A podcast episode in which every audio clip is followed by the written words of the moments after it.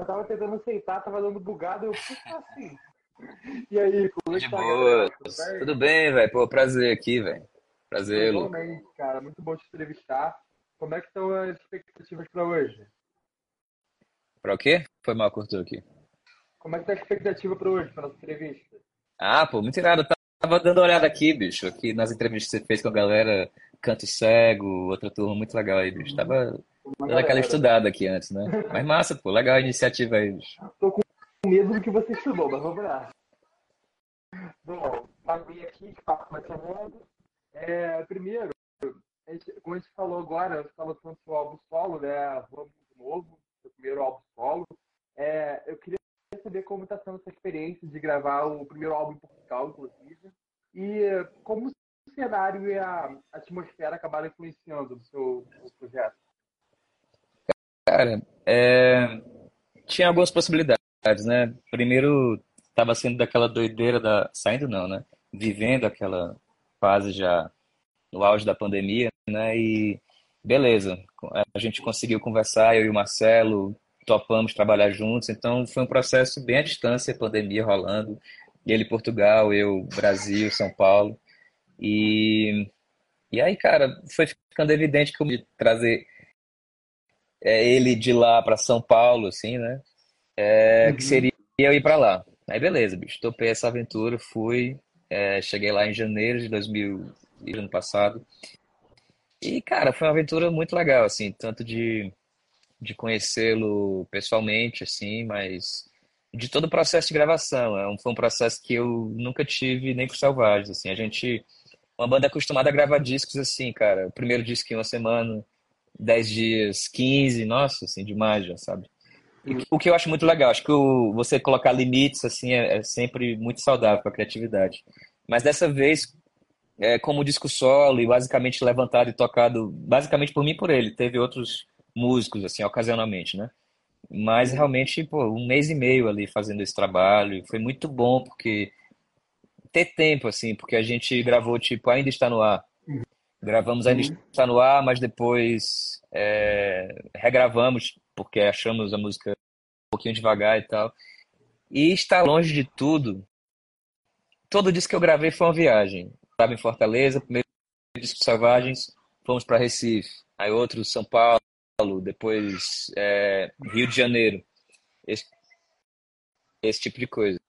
É meu filho tá aqui falando comigo. Ah, Eu tô um olho aqui, um olho nele. É, mas curioso você falar isso de o que que influenciou. Eu acho que tem muita co- coisa ali da cadência do disco, sei lá, paz de espírito, de poder respirar um pouco, assim, no meio desse momento de crise mundial, assim. Mas teve uma canção específica que surgiu, que se chama A Sorte, que partiu do Marcelo, super generoso, né? Ele chegou lá e tinha, cara, eu tô com esses acordes aqui, lembrei de você e tal, pô, será que dá? E eu muito profissional, né? uhum. Não, pô, vou ver aqui o que, que dá pra fazer. Fiquei martelando a madrugada inteira e virou a canção A Sorte, né? E na minha contribuição de letra e tal, eu sempre imaginei, me imaginei chegando em Portugal para gravar o disco. Então é meio que a música sair do Ceará, sair do sertão e tá pousando o avião ali, né? Mas Mas já era dessa também por aí. né? né? Mas uma, uma pergunta. É, como é que você conheceu o Marcelo? Vocês começaram a trabalhar juntos? eu sou um cara muito teimoso, Luca. E aí eu botei na cabeça que eu tava ouvindo muito o Toque Dela, que é o segundo disco do Marcelo. Eu não ouvi na época que foi lançado, assim. E mexeu muito, assim, nossa, cara, que foda. Eu adoro ficha técnica, fui ver assim, pô, o Marcelo tocou muitos instrumentos aqui e tal. Então fiquei achando que ele era a pessoa certa, né? E eu acho que a gente tá sempre a poucas pessoas de distância uns dos outros, né, cara? Então, depois que eu internamente decidi, pô, é ele, vou tentar. Aí facilmente a gente foi achando, tinha um que conhecia ele, outro tal. Então, teve um belo dia que eu recebi essa ligação lá de Portugal e a gente ficou batendo uma papo, assim, meia hora de conversa já, de cara e... Cara, muito legal, cara. Adorei conhecer ele pessoalmente, enfim. Nos falamos até hoje, uma, uma amizade legal também, né? Uhum. O álbum, ele representa uma mistura, né, de MPB, contemporânea, folk brasileiro, né, vários ritmos.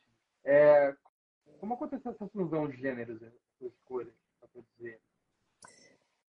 É, é porque é um recomeço, né, cara? Tipo assim, primeiro disco até de até pensando na minha minha história com Selvagens, né?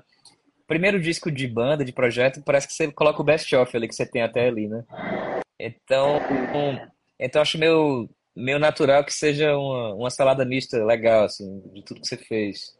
Mas eu já queria colocar muito pra fora assim certas canções. Tem umas que tipo Rua Mundo Novo era uma canção mudou bastante assim mas que se chamava Cidade Baixa, que era pro Paraíso Portátil, último disco de Selvagens. Mas como eu não tinha essa ideia de fazer uma carreira solo, depois eu fui entender, assim, ficou meio óbvio, assim, pô, bicho, realmente é, não, não, não, faz muito parte, não tem cara de repertório de Selvagens, né? O que, que eu vou fazer com isso? De repente, é, com essa ideia de carreira solo, surgem oportunidades de, de regravar, e, enfim, de ser até a faixa título do disco, né? Eu sempre quis uhum. colocar para fora mais esse lado, tocar, voltar a tocar com nylon, né? A gente aqui no Brasil, quando vai aprender a tocar violão, já tem que ser um nylon do tio, do, do pai que tinha antigo é. assim guardado, né? Então tinha uhum. saudade de tocar também violão de nylon, sabe? Foi legal voltar a fazer isso nesse disco. É, duas perguntas que surgiram agora. Ah. É, o Mundo Novo, o, o porquê desse nome? Uhum. E segundo, é, qual foi a principal diferença que você sentiu agora experimentando a carreira solo? Por que do nome? Por que do nome? É, cara, Rua Mundo Novo. Você quer dar um alô aqui, pessoal? E aí? Mas Rua Mundo Novo, a ideia é, cara, um, eu já peguei muitas coisas de notícias de jornal, de estar tá assistindo, eu gosto muito, cara. É, Toca o Barco, que é a música do EP, era por causa do Ricardo Boechat. Adorava acordar de manhã, ver ele falando, ele finalizava com Toca o Barco. adorava essa finalização dele que dava gosto de, de seguir adiante, né? E teve outra que foi justamente Rua Mundo Novo. Foi uma matéria que eu vi, cara, de, de uma pessoa que morava que morava em situação de rua uhum. e a vida inteira, né? E ele conseguiu sair disso e comprar a casa dele e ajudar outras pessoas, ele já com 30 e poucos anos. E esse imóvel que ele comprou ficava na Rua Mundo Novo, é, é aqui em São Paulo. Uhum. Achei muito linda essa história de superação e de, e de poder trabalhar também, tirando, ajudando outras pessoas a saírem dessa situação e tal. Uhum. E, mas acabou que virou mais uma metáfora, assim, para tudo, sacou? Uhum. E, e eu acho que eu não pensava em chamar Rua Mundo Novo o disco, assim, foi era presença. Enquanto eu tava gravando lá, não, é presença. Mas foi o Marcelo uhum. que sugeriu, cara, é muito bom esse título e metaforicamente te representa demais. Então eu segui a dele e deu tudo certo. Você, você já tinha essa ideia do Mundo Novo, só que não sabia se podia ser um título mesmo, né, nesse caso, né? É, exatamente. Uhum. Já tinha a canção, né? Mas acabou Sim acabou virando o título, assim, acho que tem essa metáfora. O meu EP se chama Abre Caminhos, de 2022. Abre caminhos e chega na Rua Mundo Novo, né? Fez sentido. Legal. Assim. E a carreira solo? Como é que, qual que você sentiu a maior diferença? De estar num grupo para estar sozinho hoje? Assim? É... é, obviamente ser solo é, é, ser sozinho também em muitas decisões, né? Tem muita coisa que é legal decidir junto, é, a opinião de outros, dos grandes amigos, companheiros da banda, né? Todo mundo em prol de um bem comum, assim, é muito valioso. Mas, é... mas não sei, cara, existe também essa, essa liberdade de poder ir para onde você quiser, né? Que é muito legal, assim, na carreira solo, de, pô, quero fazer um samba. Ah, quero regravar Victor Hara, que é um cantor lá do Chile, da ditadura militar chilena e tal, enfim. E poder colocar para fora também esse, esses anseios artísticos, né, cara? Então, por esse lado, é muito bom, assim, é saudável. Depois de 10 anos de banda, tanto eu quanto o Rafa, Nicão, Caio, a gente ter projetos paralelos para poder também manter selvagens, porque senão acaba virando uma coisa que pode, que pode podar novas ideias e é melhor que a gente que seja uma alegria a nossa reunião, né? Uhum. É mais nesse sentido, assim. Mas dá saudade a rotina de estar no grupo?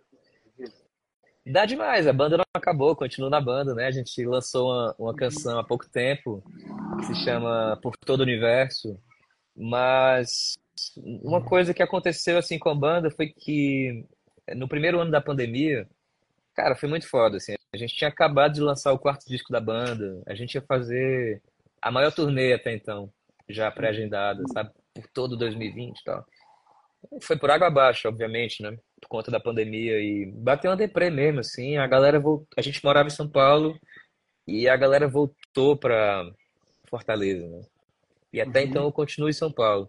Então acho que existe também um quê de estarmos geograficamente na mesma cidade, no mesmo ambiente. Uhum. Isso, acho que isso contribui muito para a força do grupo, assim, criatividade, em poder se encontrar para dia a dia e não se encontrar apenas profissionalmente, sacou? Uhum. É, e aí, cara, é, nesse sentido, eu acho que as coisas podem melhorar no que vem, porque eu estou considerando voltar para Fortaleza também. É, no caso, cada faixa do seu álbum ele tem, uma, tem uma identidade própria, certo? É, certo? Você pode contar um pouco sobre a inspiração por trazer algumas músicas específicas? Qual, qual que mais te marcou, por exemplo? Na carreira inteira, assim? É. Cara, tem algumas, assim, né?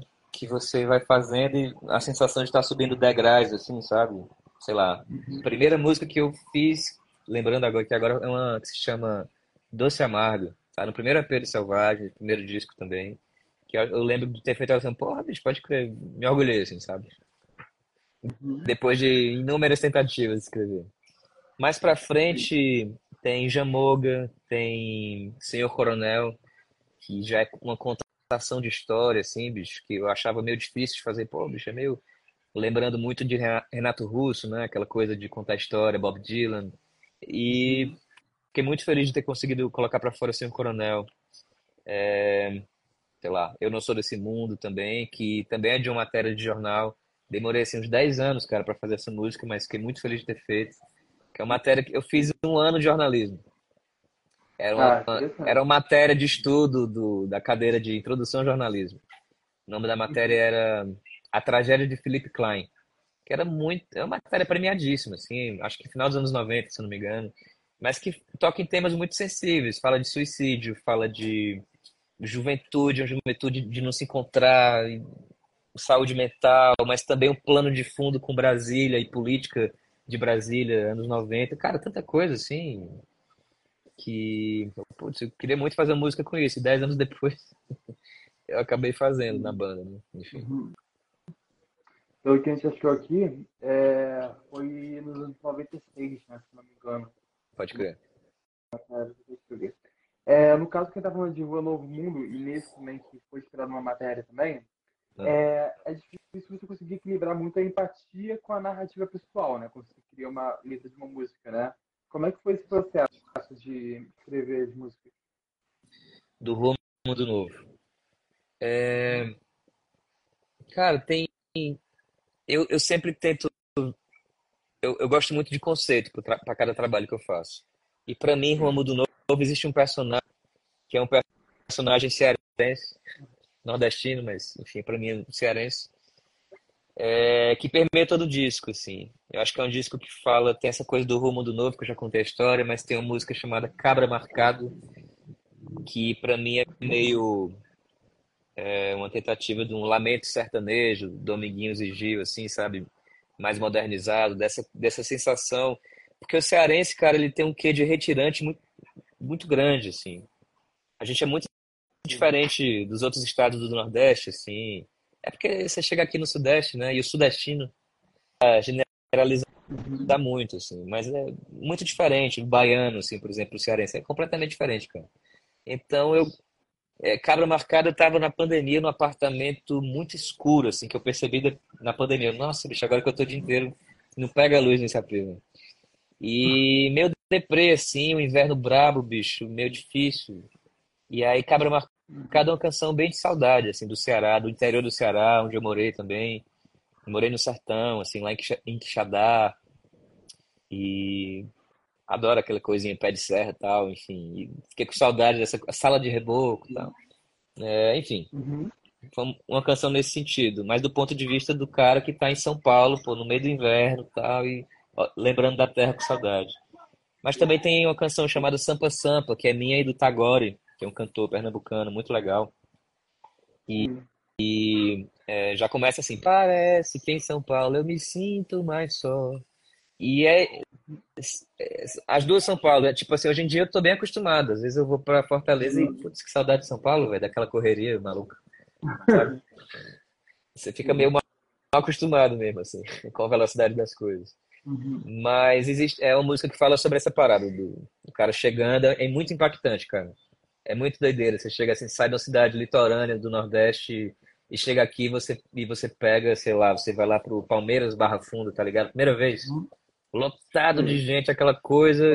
E a gente, eu lembro, é, eu lembro da gente tentando perfurar aquele, aquele mar de pessoas assim andando, sabe, bicho? E uhum. batendo em todo mundo e não sabia muito assim, cara. Até que, até que eu descobri que, que existia uma coisa de não fazer contato visual, bicho. Se você não fizer contato visual com ninguém, ninguém parece uma loucura, assim, ninguém se bate, mas de alguma maneira ninguém, ninguém se tromba, né? É o cara que doideira. Então existe um distanciamento entre todo mundo, no meio da multidão, né? Uhum. É muito louco depois existe, que eu percebi isso. Assim. Existem as regras da multidão.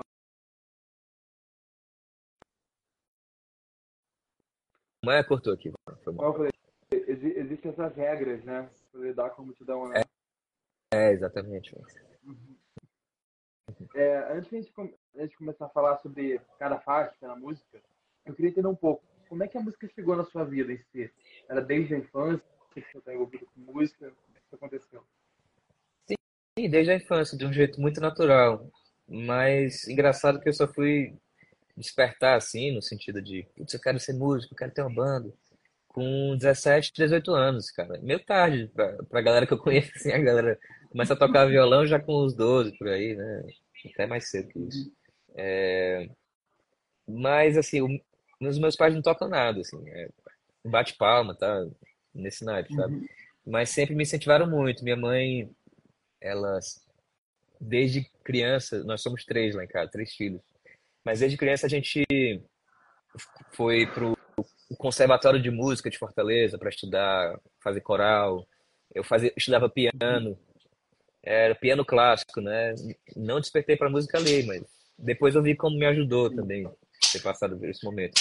E o meu pai já é muito fã de música, absurdamente fã de música, Beatlemaníaco demais, assim. Então, eu cresci ouvindo Beatles, assim, meus horários de infância eu queria ser o John Lennon, assim, criança vendo Yellow Submarine, uhum. mas também meu pai contava histórias de terror e colocava Pink Floyd de fundo, uhum. e Clube da Esquina, e por aí vai, bicho, Legião Urbana demais, Javan, essas coisas, né? Chico uhum. Buarque, Gil, enfim.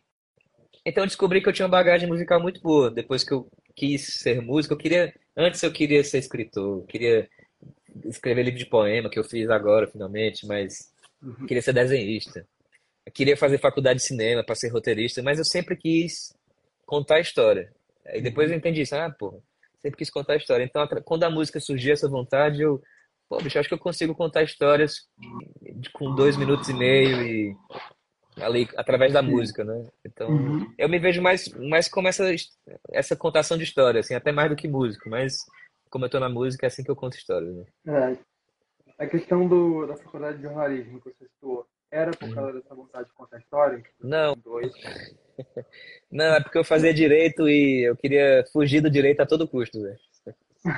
Aí eu tentei fazer jornalismo para ver se eu despertava alguma coisa, mas também não gostei. Pô, bicho, eu quero contar as minhas histórias. Eu quero falar o que eu acho legal, não quero ficar preso às coisas do dia a dia, assim. É, enfim. Mas essa, essa busca pela vocação, né, bicho, que a gente passa é, é dureza nessa né, fase, assim, de se encontrar, de ter que decidir uma coisa a tão longo prazo, né? Sim. Além, além dessas dificuldades, é, na sua vivência, né? Uhum. Quais são as maiores dificuldades na carreira de um músico hoje em dia no Brasil? É, Engraçado, assim, o nosso segundo disco tá fazendo 10 anos, uhum. certo? O que meio que jogou a gente pro Brasil inteiro. Que é o Selvagem da Procura de Lei de 2013, tem brasileiro. Essa foi a maior música, assim, na época e tal. E naquela época a gente foi contratado pelo Universal Music e tal, e não tinha streaming, cara.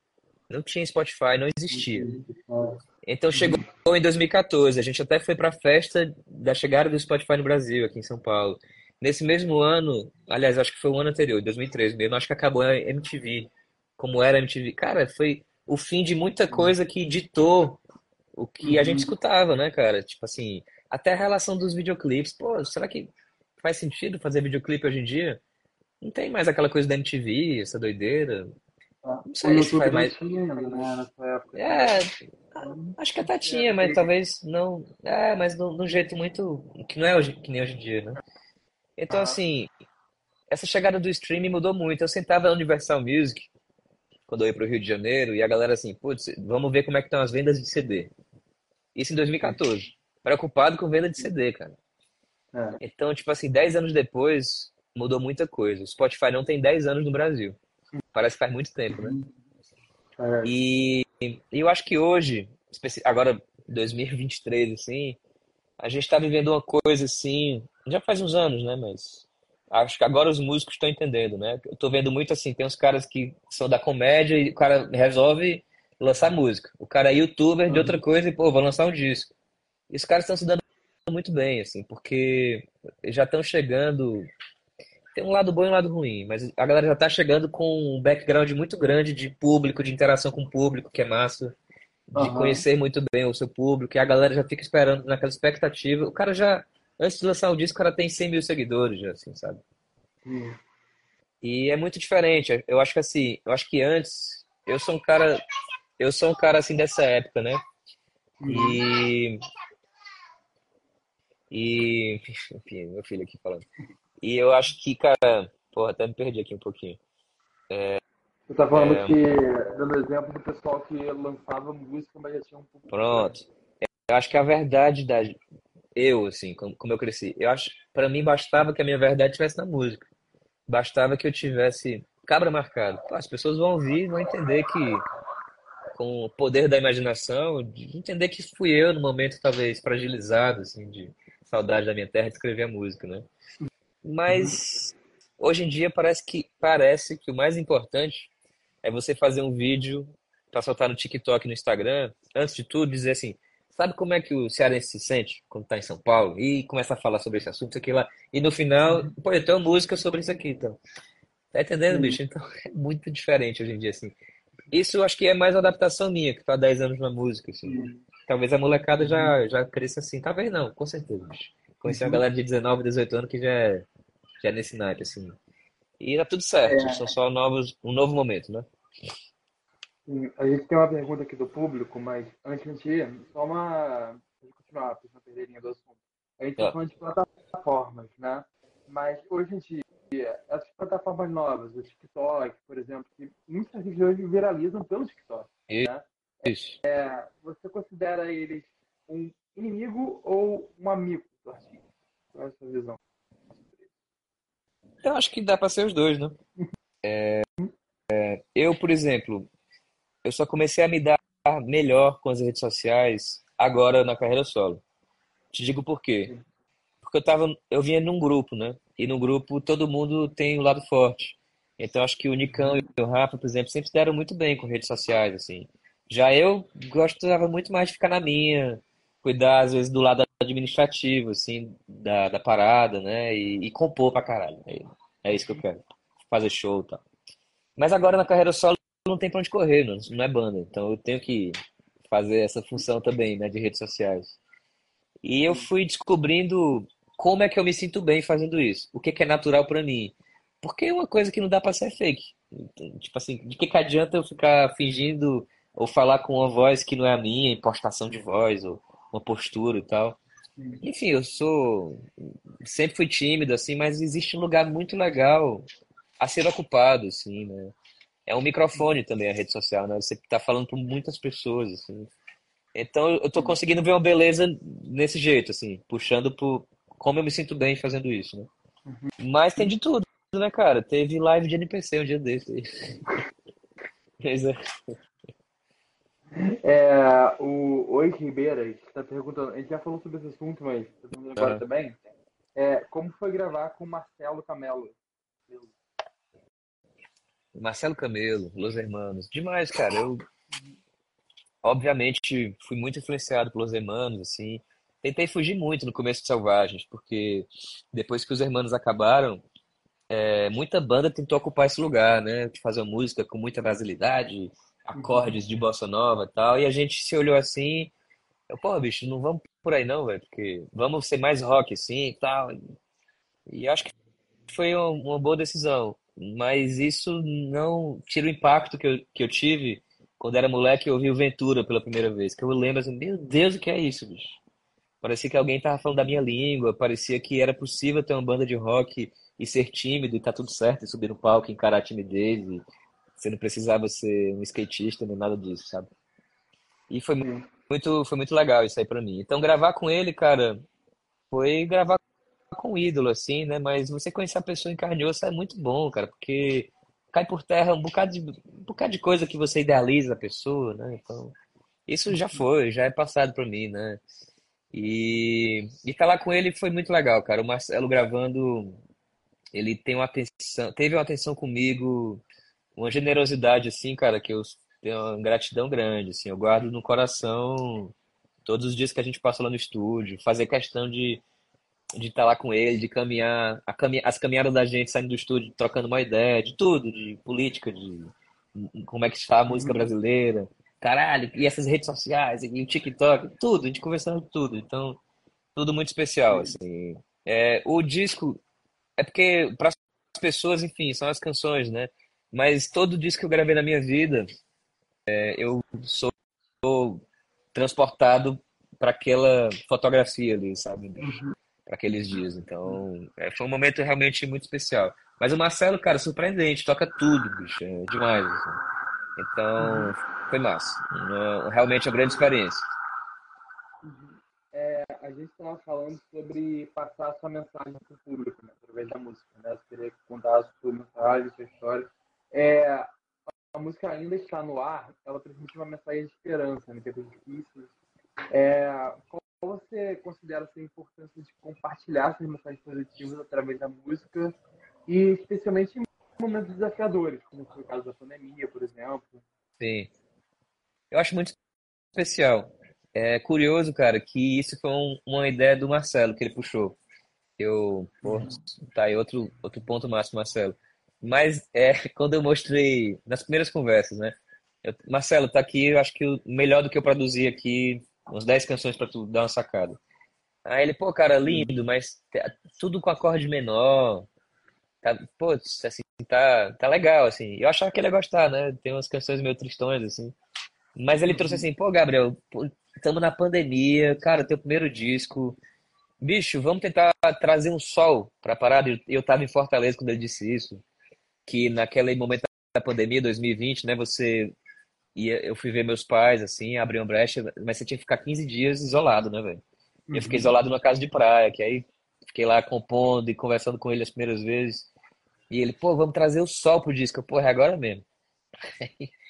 comecei a compor e, e comecei a pedir ajuda para outras pessoas também, assim, me abrir. Eu nunca tinha escrito música fora da banda, né? Sempre fui muito uhum. parceiro com o Rafa de escrever na banda e tal, mas nunca fora do Selvagens, em parcerias, né? Então eu liguei para Roberta Campos, Roberta, pô, me ajuda, eu quero escrever mais, tá? Ela também tá na minha pegada também. E a gente fez umas cinco canções, assim, juntos, gravei duas já, um ano EP no disco com o Marcelo. É, mas Ainda Está No Ar foi uma canção minha e do Daniel Medina, que também é um, é um meu conterrâneo. Enfim, a gente começou junto, Dani sempre uhum. mais AMPB, cearense, psicodélica, assim, meio, sabe? Uhum. Que eu acho foda pra caralho. E a gente indo pro Selvagens Rock. Então, dez anos e pouco depois, a gente se encontra e escreve junto Ainda Está No Ar. Partiu uhum. dele ali os acordes tal, essa ideia de ainda está no ar. Mas aí quando eu entrei, eu joguei mais pro meu rock, assim, deixar mais pra frente a canção, sair do nylon. E como eu tava com um filhinho pequeno na época, eu sinto que a música foi com um lado muito paterno, assim. Hum. Quando eu canto, eu sinto que é meio que um pai falando pro filho, assim, meio Cat Stevens, né? Father and Son, meio... Uhum. É, essa estrada começa quando você chegar e tal, né? O filho chegando e tal, e depois, depois do primeiro refrão tem tudo no mundo tropeça antes de andar, como se fossem conselhos de um pai e tal. Então, para mim, é uma música muito paternal, assim, por isso mesmo a esperança e, e, de, de poder cantar isso e de poder cantar isso no, no contexto da pandemia é realmente muito forte, assim, um golaço de ideia do Marcelo. Eu adoro isso de produtor, cara, que cutuca você e, e surgem muitas canções, assim. Né? Uhum. É, falando em Roberta Campos, que você citou o nome dela, a gente vai falar justamente sobre essa música, a Turva, né? Sim uma parceria com a Roberta. É, você pode falar um pouco como foi esse projeto com ela? Claro, pô. A gente escreveu umas cinco canções, cara. Tô doido pra gravar as outras já. Mas falando de turva, eu acho que essa foi a primeira que a gente fez, cara. É porque tem um do EP que se chama Se Você Quiser, que quase foi do disco, mas foi pra EP. Mas Turva é... partiu da Roberta ali o comecinho da música e tal. É, levanto a cabeça, deixo que o tempo passe por nós e me lance um desafio que me jogue por aí. E aí eu, eu fui captando aquela energia e eu senti uma coisa, uma relação de pessoas, mas existe um, uma nuvem no meio, tá meio nebuloso, meio turvo. Aí eu, pô, Roberto, acho que isso aqui dá uma característica, né? Falei para essa ideia de, de terminar a canção ali. Aí foi, né? Conta uhum. pra mim, tua angústia e essa coisa de água turva, né? foi indo a partir daí. É, e aí precisava de uma finalização também. E eu estava nesse momento muito escrevendo Cabra Marcado, né? As composições que eu fiz sozinho. Saudade do Ceará e tal. Então, em São Paulo, na pandemia, num apartamento escuro, muito frio no inverno, ouvindo Fagner. Eita, pá. É aquela bicha aí, você volta pra terra. Então, acho que entrou um Fagner no final de turma. Para mim, a finalização da música é bem grande. Eu escrevi aquilo, cara, imagina o Fagner cantando assim, de você eu herdei a noite, tá ligado? Aquela vozeirão dele. Quando era frio o dia, eu herdei o mar. E eu achei legal porque esse Fagner, aquela energia, aquela força de botar para fora e termina com dei a volta por cima. Pô, beleza, bicho. O relacionamento tá difícil, acabou, tá, mas dei a volta por cima. Então, pelo menos termina assim. Legal demais. É, para a gente finalizar, eu sempre deixo uma pergunta mais reflexiva nesse caso. A gente falou durante a entrevista toda, né? É evidente que a música tem uma grande importância na sua vida também, no seu trabalho, Sim. inclusive. Né? É, você já imaginou o que você estaria fazendo hoje sem a música? Sim. Oi. É um desenho aqui para mostrar para vocês. Né? Tartarugas Ninja aqui. O que, que eu estaria fazendo sem a música? Cara, como eu te disse, eu, eu acho que eu nasci para contar a história, bicho. Eu acho que eu não seria feliz se eu não estivesse contando histórias. Então, eu, eu cheguei até a concluir direito, bicho. Bizarro, assim. Concluí no ano passado. Eu, anos e anos depois, eu, cara, vou concluir esse negócio, direitos autorais e tal, mas, putz, em favor do conhecimento, que eu acho maravilhoso. Mas, pô, não vou ser feliz. De novo, retifiquei isso. Pô, não vou ser feliz aqui, não, cara. E, e, eu acho que eu estaria contando histórias com outras ferramentas. Eu acho que a arte é múltipla, assim.